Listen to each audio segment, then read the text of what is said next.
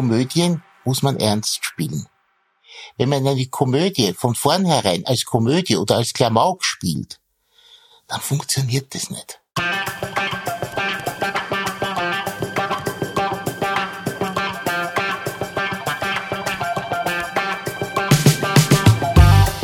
Herzlich willkommen bei Weitergedacht, der Podcast der WZ. Jede Woche präsentieren wir eine neue Geschichte, stellen eure Fragen und geben Einblicke in unser 320 Jahre altes Archiv.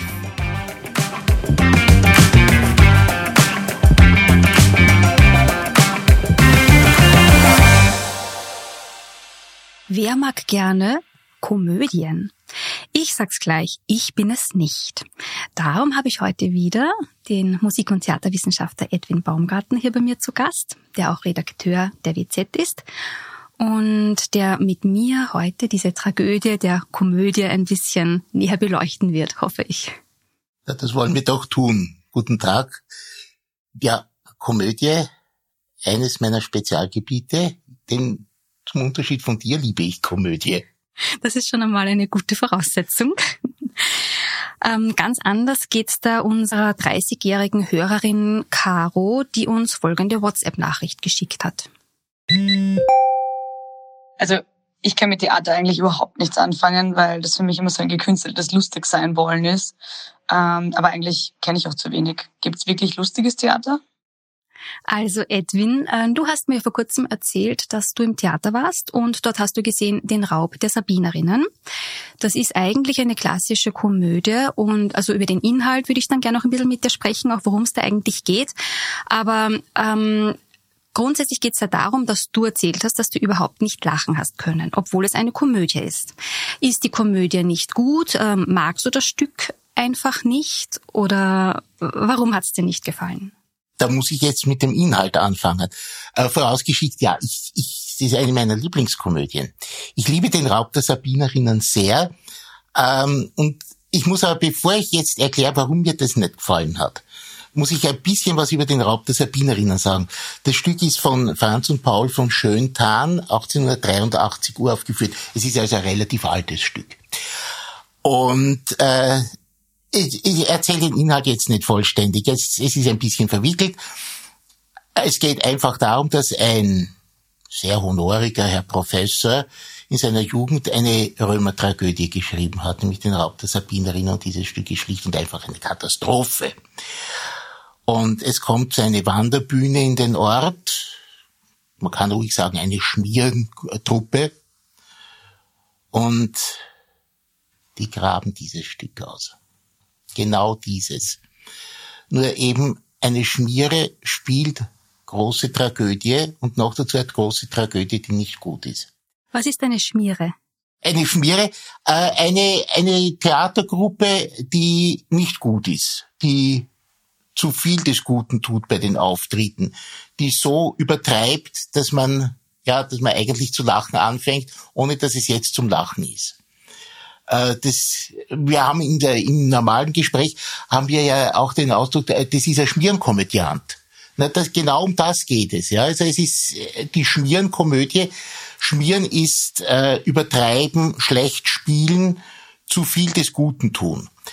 Und äh, gerade bei, bei Römer-Tragödien kann das schon sehr unangenehm werden und dann gibt die äh, Tragödie in die Komödie. Äh, warum hat mir das jetzt die Aufführung nicht gefallen? Komödie ist wahnsinnig schwer zu spielen. Ich glaube, es ist das Schwerste, was man überhaupt am Theater machen kann. Denn Komödien muss man ernst spielen. Wenn man eine Komödie von vornherein als Komödie oder als Klamauk spielt, dann funktioniert das nicht. Äh, also das ist dann ein, das mag ein klamaukhafter Humor sein, nur es ist halt sehr individuell. Bei mir funktioniert diese Art äh, des Humors überhaupt nicht und die Aufführung äh, ja, genau das war's halt. Glänzend gespielt, fabelhaft gespielt. Im Akademietheater übrigens. Äh, also fabelhaft gespielt. Eine, eine glänzende Aufführung. Nur ich bin drinnen gesessen und ich habe nicht lachen können. Aber das Publikum hat sich köstlich amüsiert, also es liegt an mir. Das ist eben, weil Humor individuell ist. Müssen dann äh, Tragödien auch anders gespielt werden, damit sie tragisch sind? Oder ist das einfach bei ernsten Stücken leichter? Glaube, da gibt's keine Regel. Also das hat niemand jemals festgeschrieben. Aber ich glaube, äh, dass ernste Stücke wesentlich leichter sind, und zwar sowohl zu spielen als auch zu schreiben. Also es geht mir vor allem ums Schreiben in dem Fall. Und äh, ich, ich, ich bringe ich glaube, mit einem Beispiel machen wir es am besten. Stell dir Folgendes vor. Ein ernstes Stück äh, kannst du jederzeit aus dem Hut zaubern. Nimm eine dysfunktionale Familie, eine alleinerziehende Mutter von drei Kindern, die stirbt an einer unheilbaren Krankheit, ein, du hast irgendeinen unschuldig Verurteilten, der im Gefängnis vor sich hin vegetiert, du hast schon Tragödien. Ja? Es kommt dann nur noch auf die Durchführung an. Das ist dann das Geschick des Autors. Kann er es sprachlich umsetzen? Kann er eine, eine szenische Vision bauen? Äh, kann er ein Stück so bauen, dass das Publikum dran bleibt? Aber im Großen und Ganzen eine tragische Handlung kannst du aus dem großen Unglück, das es in der Welt zweifellos gibt, kannst du aus dem eine, eine Tragödie machen. So. Und jetzt, wie willst du eine Komödie machen? Ein Lottogewinn allein macht noch kein, äh, keine Komödie aus. Du musst also bei der Komödie erfinderisch sein. Du musst Situationen konstruieren, du musst Dialoge konstruieren, die dann eben witzig sind im Rahmen des Stücks, das du schreiben willst oder das du eben auf die Bühne bringen willst. Und äh, das, glaube ich, ist wirklich das absolut Schwerste, was es am Theater gibt. Wie ist denn äh, das mit dieser klassischen Bananenschale, wo jemand draufsteigt, ausrutscht und alle lachen? Funktioniert das auf der Bühne des Theaters? Da bin ich nicht ganz sicher. Äh, das ist die Schadenfreude Humor. Das funktioniert natürlich, aber es funktioniert, glaube ich, nicht auf der Bühne. Jetzt muss ich zu meiner Schande gestehen, ich bin kein großer Kinogeher. Ich kenne einige der, der klassischen Filme natürlich, aber ich kenne jetzt also nicht die, die Spielpläne hm, hersagen, die jetzt derzeit im Kino laufen. Äh, daher weiß ich momentan nicht, wie Komödien jetzt gemacht werden, mit, mit wenigen Ausnahmen. Zu einer kommen übrigens noch. Aber früher waren halt die Bananenschalen, die Torte ins Gesicht und so weiter, waren halt die großen Lacheffekte. Ich glaube aber nicht, dass es auf der Bühne funktioniert. Und zwar aus einem Grund nicht. Die Komödie im Film kann mit Aufnahmen spielen. Die kann heranzoomen. Die kann äh, besondere Winkel für ein, äh, finden. Die kann mit der Kameraführung arbeiten. Du kannst die Bananenschale hinlegen und fünf Leute gehen daran vorbei und der sechste na, der steigt auch noch drüber, aber der siebte fällt drüber. Und dann hast du den Lacheffekt im, im Film auf der Bühne glaube ich nicht, dass es funktionieren würde. Also jetzt wissen wir, wie es nicht funktioniert. Was ist eine gute Komödie? Gibt es das überhaupt dann? Ja, das ist so ziemlich die, die schwerste und unangenehmste Frage, die man sich vorstellen kann. Äh, warum? Jeder lacht über was anderes. Sogar meine Freundin und ich lachen über verschiedene Dinge. Da fällt mir gerade ein, also die Kleinbürgerhochzeit in den Kammerspielen. Das ist eine frühe Komödie von Bertolt Brecht. Absolut anders als alles andere, was Brecht geschrieben hat. Also wenn man jemals in der Schule einen Brecht gelesen hat, Gute Mensch von Sezuan ist, ist glaube ich, eine der äh, Schullektüren. Also muss man alles vergessen. Die Kleinbürgerhochzeit ist schlicht und einfach ein Klamaukstück. Ein witziges Klamaukstück. In den Kammerspielen äh, vom Philipp Tiedemann so inszeniert, dass eine geradezu eine Zerstörungsorgie stattfindet, aber eine intelligente Zerstörungsorgie. Denn es wird die, die Familie genau so auseinandergenommen. Das ist, es geht also um Familie Brecht, der große Sozialkritiker natürlich. Und er nimmt eben eine Kleinbürgerfamilie auseinander. Und genauso wie er diese Kleinbürgerfamilie anlässlich einer Hochzeitsfeier auseinander nimmt, äh, zerfällt auch das Bühnenbild nach und nach. Es ist unglaublich witzig gemacht für mich. Aber nachher sagt meine Freundin zu mir, du war das jetzt eigentlich lustig? Also auch das ist nicht die ideale äh, Komödie. Äh, wenn du mich jetzt fragst, was ist die ideale Komödie? Bei Tragödien könnte ich das sagen. Also es ist meines Erachtens auch, auch das ist natürlich Geschmackssache. Aber bei Tragödien würde ich sagen, der Lear vom, von Shakespeare ist also eine ziemlich perfekt gebaute Tragödie. Macbeth ist ja, würde ich fast als Thriller bezeichnen. von Sheila Maria Stewart. Das würde ich jederzeit als ideale Tragödie nehmen, aber naja, es, mir, mir fällt gerade was ein. Ich wollte jetzt noch vom Kleist die Penthesilea nennen als Tragödie, aber der, gerade der Kleist hat eine Komödie geschrieben und die ist verdammt gut. Das ist der zerbrochene Krug. Ein glänzendes Stück. Das ist wirklich eine klassische Komödie, bei der Uraufführung übrigens von Goethe gemacht, durchgefallen. Kein Mensch weiß wirklich warum. Vielleicht weil es ein Einakter. Man muss es in einem Akt spielen, sonst geht die Spannung verloren und Goethe hat es als Zweiakter gespielt. Vielleicht war es das. Also, ja, worum geht's? Es ist eine Ödipus-Parodie. Die antike Sage vom Ödipus behandelt äh, eben König Ödipus, der ohne es zu wissen seinen Vater erschlagen hat und in eine Situation gebracht wird vom allmächtigen Schicksal, dass er gegen sich selber ermitteln muss. Eigentlich ein, Thriller, wenn man es genau nimmt. Und der Kleist nimmt das und überträgt das auf eine Dorfgemeinschaft. Der Richter, der Ad, äh, Dorfrichter Adam ist in der Ödipus-Gestalt. Sogar bis in die Details hinein. Ödipus hat einen schlechten Fuß, Ödipus heißt ja Schwellfuß und der Dorfrichter Adam hat also auch einen Klumpfuß. Und das ist schon der erste Hinweis, Vorsicht, das ist jetzt der Ödipus. Und es geht um eine Kleinigkeit, es geht um eine zerbrochene Vase, also um einen zerbrochenen Krug. Und der Dorfrichter Adam muss gegen sich selber ermitteln in Sachen zerbrochener Krug. Also der zerbrochene Krug anstelle des ermordeten Vaters. Und aus dem entsteht also eine derart witzige und gute und kluge Komödie, die nur einen Nachteil hat, man kann sie heute sehr schwer sprechen. Das liegt an der damaligen Sprache, an, an Kleist, der halt diese langen, schwingenden Sätze sehr liebt. Und das wirklich so zu sprechen, dass es witzig herüberkommt, ist nicht ganz leicht. Aber wenn es gelingt, ist der zerbrochene Krug eine der lustigsten Komödien, die man sich vorstellen kann. Also es kommt dann gar nicht auf den Inhalt an, weil der Inhalt ist ja, wie du sagst, eher ein Thriller.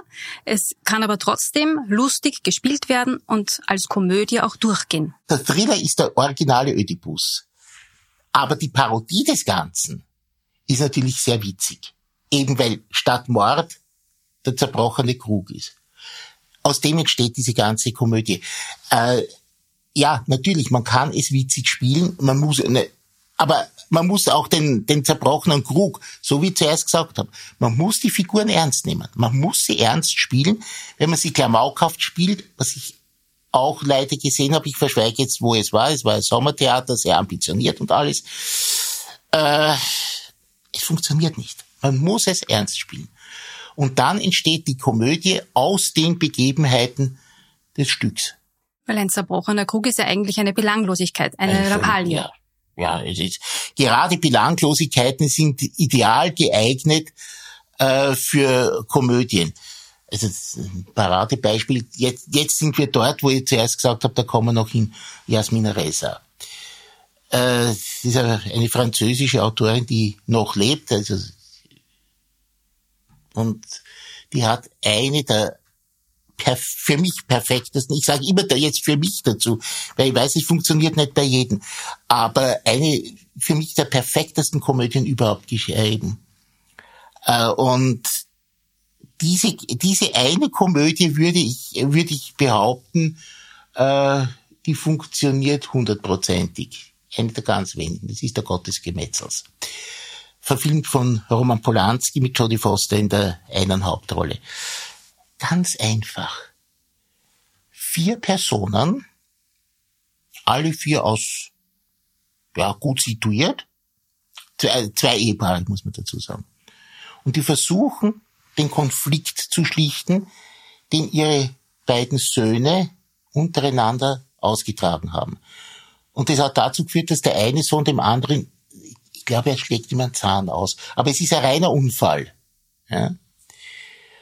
Und der Fehler, den die machen, ist, dass sie mit den Kindern nicht reden, sondern sie reden nur miteinander über die Kinder Und dieser Anlass des ausgeschlagenen Zahns führt zu einer Zimmerschlacht, mit Worten allerdings, bei denen sie nicht mehr, nicht einmal mehr über die Kinder reden und nicht einmal mehr über den anderen, sondern eigentlich nur noch über sich. Und das Ganze wird potenziert sich und potenziert sich und potenziert sich. Und obwohl der Anlass völlig nichtig ist, die Kinder vertrauen sie wieder. Ja? Also es ist, die, die führen einen, einen Konflikt äh, durch, der eigentlich völlig sinnlos ist. Und das ist mit einer derartigen satirischen Schärfe gemacht, mit einem derartigen Wortwitz und mit einer derartigen Eleganz. Also das, das empfinde ich als eine hundertprozentig gelungene Komödie. Also sie reden aneinander vorbei, so wie es vielleicht auch bei einem selbst hin und wieder passiert oder in vielen Wohnzimmern passiert. Äh, sie verstehen einander permanent falsch. Äh, sie, äh, es, sie kommen vom Hundertsten ins Tausendste. Es wird ein, äh, sie streiten über einen Kuchen, äh, über einen bestimmten Kuchentypus. Frag mich jetzt nicht, wie er heißt, der fällt mir jetzt garantiert nicht ein. Aber der eine sagt, das ist ein, ein das ist der, dieser Kuchentyp, der andere, nein, das ist der andere Kuchentyp. Vielleicht ist es sogar nicht mehr ganz frisch. Also es ist, es ist wirklich unglaublich. Man kann sich nicht vorstellen, äh, wie, welche Einfälle in diesem Stück stecken. Und ich kenne also keine Aufführung von dem Stück, wo das Publikum nicht von A bis Z eigentlich durchlacht. Das klingt schon sehr vielversprechend. Und ich kann es mir auch ähm, insofern gut vorstellen, weil das aus dem Leben gegriffen ist. Aber trotzdem gibt's ja auch viele alte Schriftsteller, vor allem eben Schriftsteller, wie zum Beispiel Shakespeare, William Shakespeare, wo man ja auch sagt, er ja. hat ja einige Komödien geschrieben. Ja. Kommt das an, an das heutige heran? Naja, jetzt müsste man eigentlich, wenn man jetzt äh, rein vom, von der Literatur her geht, müsste man sagen, natürlich, wie übertrifft Shakespeare alle anderen? Naja, das ist so eine Frage. Also ich will jetzt Shakespeare nicht herabsetzen. Es ist sicherlich der größte Theaterautor überhaupt gewesen. Nur mit den Komödien ist das so eine Sache bei ihm. Es gibt eine, die wirklich lustig ist, das sind die lustigen Weiber von Windsor, das kennt praktisch jeder, das ist die Falstaff-Geschichte, der dicke Ritter, der sich an zwei Frauen heranmacht, die das aber durchschauen und ihn an der Nase herumführen und ihn in unmögliche Situationen bringen. Das ist sehr lustig. Auch heute noch. Das ist sehr, sehr lustig. Wenn man sich die anderen Komödien von Shakespeare anschaut, dann sind das sehr oft ernste Stücke, ich würde fast sagen Tragödien, die gerade noch gut ausgehen. Oder manchmal auch nicht gut ausgehen, das kommt auf den Standpunkt an. Ähm, der Kaufmann von Venedig ist, sage ich ganz offen, meines Erachtens ein antisemitisches Stück. Da wird mit den Klischees eines jüdischen Kaufmanns gespielt. Und die Christen schaffen es, diesen jüdischen Kaufmann äh, übers Ohr zu hauen, obwohl er genau genommen im Recht ist, obwohl seine Forderung sehr grausam ist, also ein, ein Pfund Fleisch aus dem lebenden Körper geschnitten ist, also das, das will er als, als Gegenleistung für, für einen Kredit haben. Also das ist, ist, es ist ein widerliches Stück. Es ist ein wirklich widerliches Stück und gilt aber als Komödie. Eine andere Komödie von Shakespeare ist der widerspenstigen Zähmung, sehr berühmt. Äh, es geht darum, dass ein Mann eine Frau nach seinem Willen formt. Also ob das wirklich das ist, was wir uns heute auf der Bühne anschauen wollen, wage ich zu bezweifeln, denn der Shakespeare meint es völlig affirmativ. Das ist keine Kritik, sondern er meint es affirmativ. Der Mann hat das Recht, die Frau so zu formen, äh, dass sie ihm zu Willen ist, in allen Punkten. Da hat sich auch die Art des Humors offenbar verändert. Oder waren früher eher Männer im Theater, weil die Frauen ja, eher zu Hause waren? Das, das Theater war sicherlich auch im Publikum männlich dominiert. Und äh, es waren ja auch die Schauspieler zur Shakespeare-Zeit, äh, waren alles Männer. Also auch die Frauenrollen wurden ja von Männern gespielt. Von, von jungen Männern, die also, äh, das wissen wir aus dem Sommernachtstraum, äh, wo der, der die in der Handwerkerkomödie wo Pyramus und Tisbe aufgeführt werden soll, also eine Liebestragödie, auch wieder eine, eine aus, den, aus äh, der römischen Sage genommen. Und das, das wird also zu, zum Fiasko, weil die Handwerker das halt einfach nicht können. das ist eine, eine lustige Geschichte, aber aus der, daher wissen wir, weil der, der, der die Tispe spielen soll, das ist der jüngste von den Handwerkern, und der sagt an einer Stelle, äh, bitte lasst mich nicht eine Frau spielen, ich lasse mir gerade einen Bart wachsen. Also die, die jungen Männer, die noch keinen Bart hatten, das waren halt die in den, in den Frauenrollen. Und dadurch mag das Ganze vielleicht gemildert gewesen sein, aber das ändert nichts daran, dass die Stücke irgendwie nicht alle, aber manche doch sehr widerlich sind. Wenn man es genau betrachtet. Und ich, ich muss auch dazu sagen, also der Sommernachtstraum, so sehr ich, ich, ich liebe das Stück. Ich, ich finde es hinreißend. Aber man muss schon auch sagen, dass da jemand in einen Esel verwandelt wird und die Feenkönigin legt sich zu diesem Esel in die Liebesnacht. Nicht? Also es ist, äh, aber es waren halt völlig andere Moralbegriffe auch. Wie ist das eigentlich bei angehenden Schauspielerinnen und Schauspielern im Schauspielunterricht? Bekommen sie einen gewissen Stil vermittelt, den sie auf der Bühne spielen müssen, um eine Komödie spielen zu können? Also ob das heute noch gemacht wird, muss ich gestehen, das weiß ich nicht. Früher ist es äh, oft gemacht worden, dass man gegen den Text sprechen musste.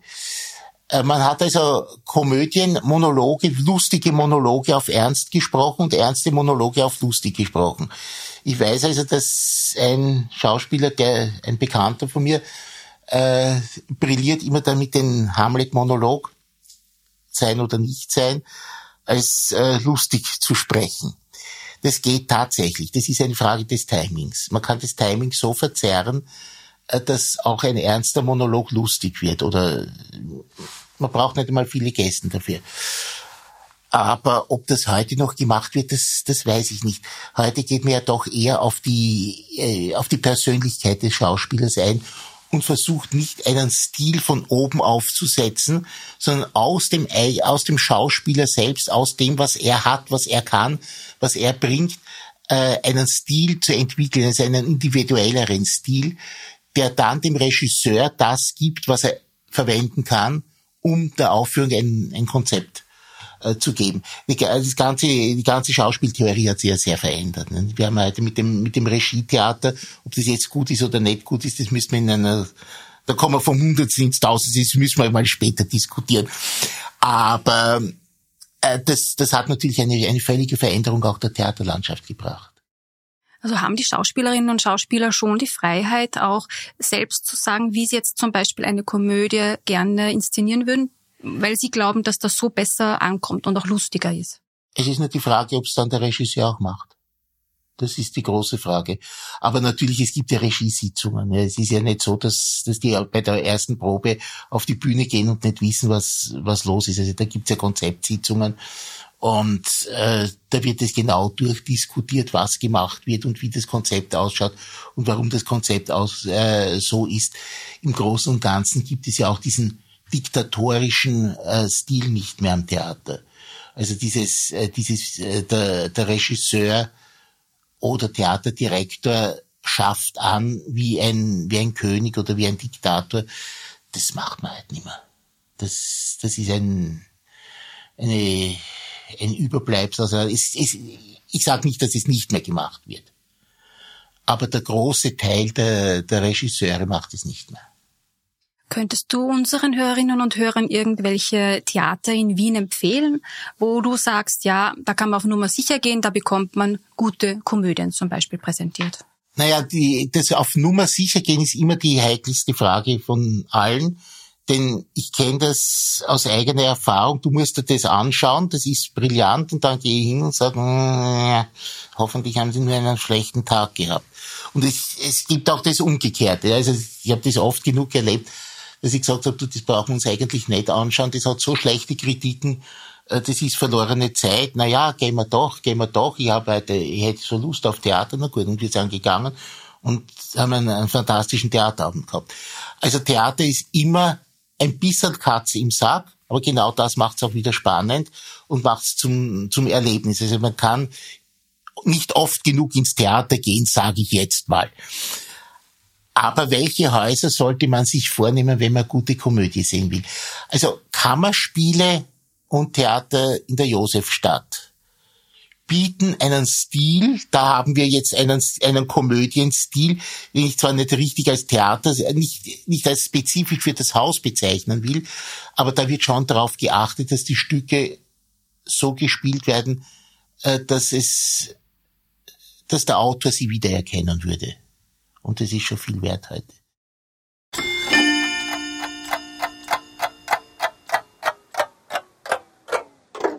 Das Theater in der Josefstadt wurde 1788 eröffnet. Der Gründer des Theaters, der Schauspieler Karl Mayer, schrieb dazu am 27. September desselben Jahres folgende Ankündigung in der Wiener Zeitung allen hohen, gnädigen und gütigen Gönnern, Beförderern und Freunden der deutschen Schauspielen, wie auch dem ganzen verehrungswürdigen Publikum, machtet Endesbenannter hierdurch öffentlich bekannt, dass sein in der Josefstadt auf der Kaiserstraße Nummer 93 mit gnädiger Bewilligung ganz neu erbautes Schauspielhaus nunmehr so weit gediehen, dass er dasselbe gegen dem Ende des Oktobers eröffnen zu können imstande ist.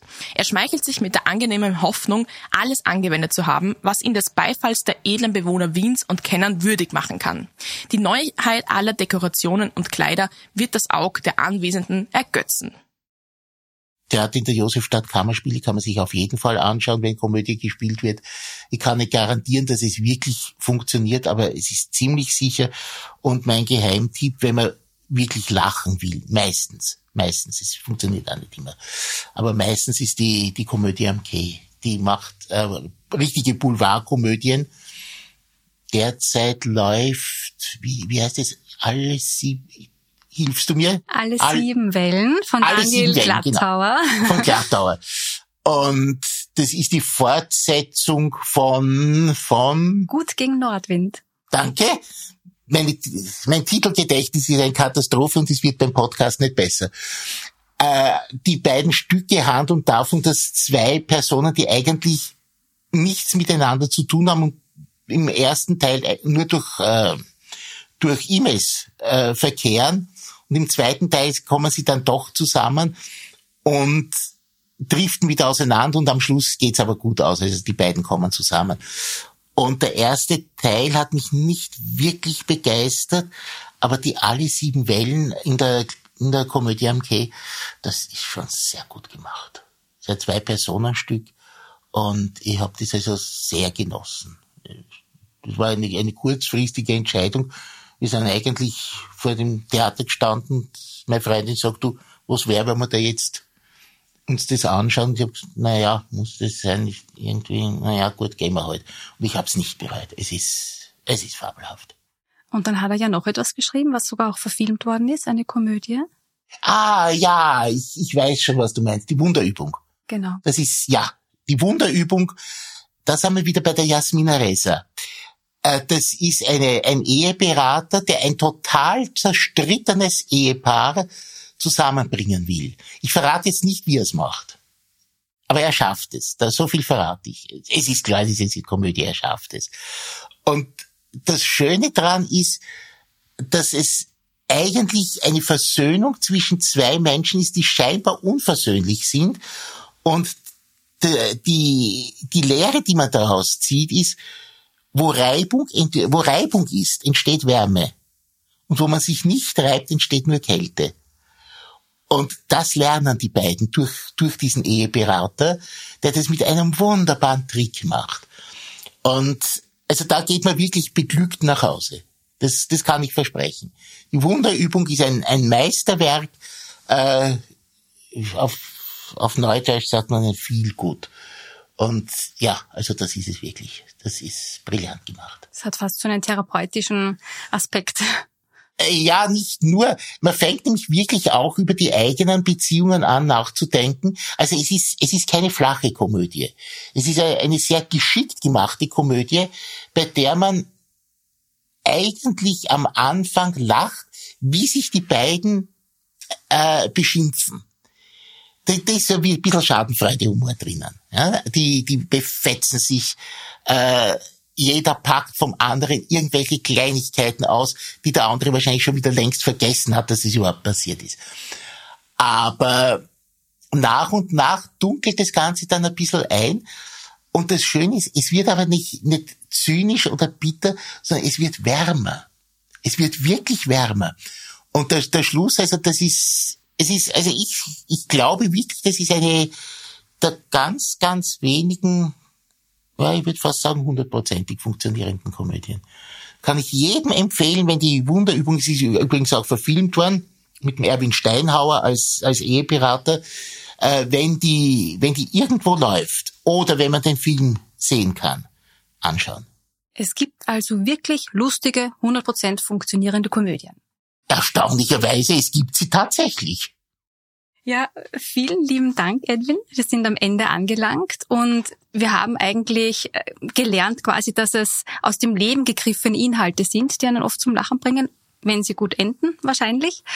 Ähm, all unsere ähm, Schriftstellerinnen und Schriftsteller, die vorgekommen sind, oder auch ähm, Titel von Komödien, findet ihr auch in den Show Notes auf unserer Website. Die drei wichtigsten Dinge, die ich aus unserer heutigen Folge mitnehme, sind Humor ist individuell, also es lacht nicht jeder über das Gleiche. Dann Slapstick, das heißt, wenn jemand auf einer Bananenschale ausrutscht und dann alle lachen sollen, funktioniert nicht immer. Man hat dann nicht automatisch den Humor auf seiner Seite oder den Lacher auf seiner Seite. Und es ist aber trotzdem so, dass Hoffnung besteht, dass es Komödien gibt, die lustig sind und auch zu 100 Prozent funktionieren. Ich möchte mich gern verabschieden von dir, lieber Edwin, und von euch, Zuhörerinnen und Zuhörer, fürs Dranbleiben und bis zum nächsten Mal. Das war die heutige Folge von Weitergedacht, der Podcast der WZ. Wenn euch das gefallen hat, abonniert diesen Podcast, folgt uns auf Instagram und TikTok und schaut auf unserer Website wz.at vorbei. Habt ihr Fragen oder Vorschläge für unsere nächsten Folgen? Dann schickt uns eine Sprachnachricht über WhatsApp. Unsere Nummer lautet 0664 834 8344.